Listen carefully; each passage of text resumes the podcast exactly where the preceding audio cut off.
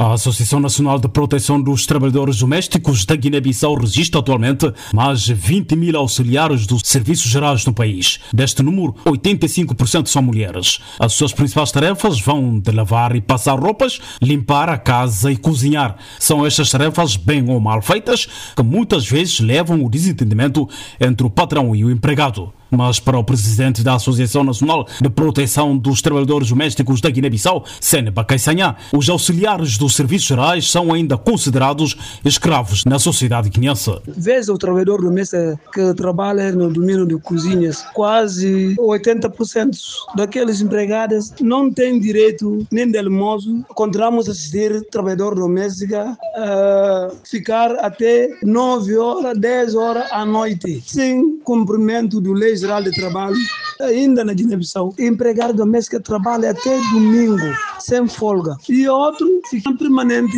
na casa de patroa durante uma semana, sem pagamento, sem nenhum salário. E a outra com um saco de arroz de 25 quilos, agressão física, experimento de trabalho sem justa causa, assédio sexual, entre vários conjuntos de exploração e escravatura. De acordo com a organização, a maioria das violações é praticada pelos patrões para um salário que não atinge 25 dólares americanos, que é o ordenado mínimo na Guiné-Bissau. Seneba Caissanha aponta, no entanto, as razões do conflito e consequentes violações dos direitos dos trabalhadores domésticos por parte dos seus patrões. Tudo tem a ver com falta de cumprimento de o que ensinaram no contrato de trabalho. E a outra questão, no universo de cada 10 empregadas, oito sofrem tentativa de assédio sexual. Dos 219 casos de violação dos direitos dos trabalhadores domésticos julgados e condenados, no universo de mais de 3.499 denúncias de violações, mais de 90% não tiveram cumprimento das decisões judiciais no que tange às indemnizações. A Liga Guinense dos Direitos Humanos,